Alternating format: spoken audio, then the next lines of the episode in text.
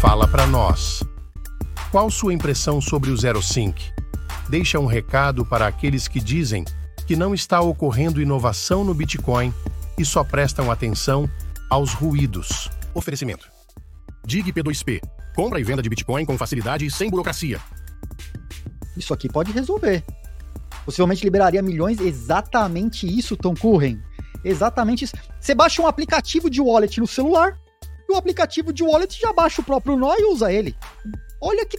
Cara, é um meu amigo, assim, ó. Nessa velocidade para validar o blockchain inteiro do Bitcoin. Inteiro. Isso aqui estamos diante de uma coisa que potencialmente pode trazer uma disrupção sem precedentes para o Bitcoin. Tá? Sem precedentes. Sem precedentes. Isso aqui me deixou muito otimista. Tá?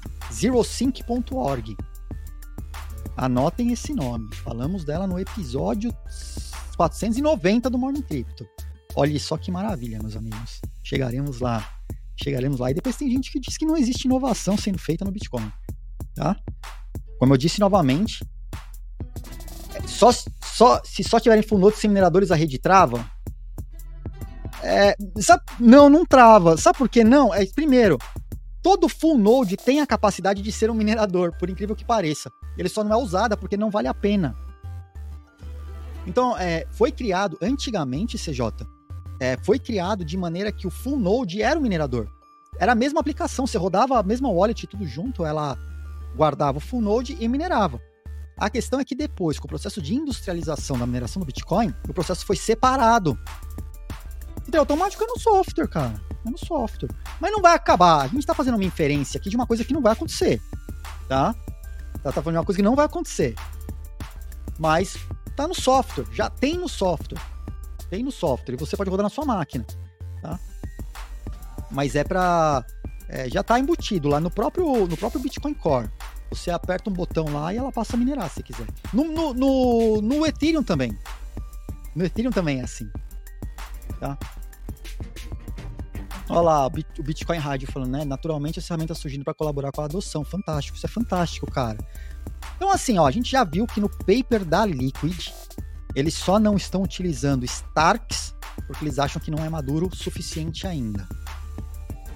Tá aqui uma primeira utilização de Starks no Bitcoin, que pode ter um uso e trazer uma revolução no Bitcoin.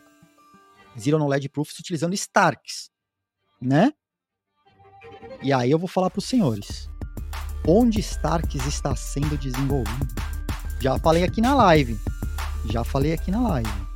Né? Então, assim, eu não, eu não desprezo ou menosprezo a existência de outras redes, outros protocolos e outras inovações sendo desenvolvidas.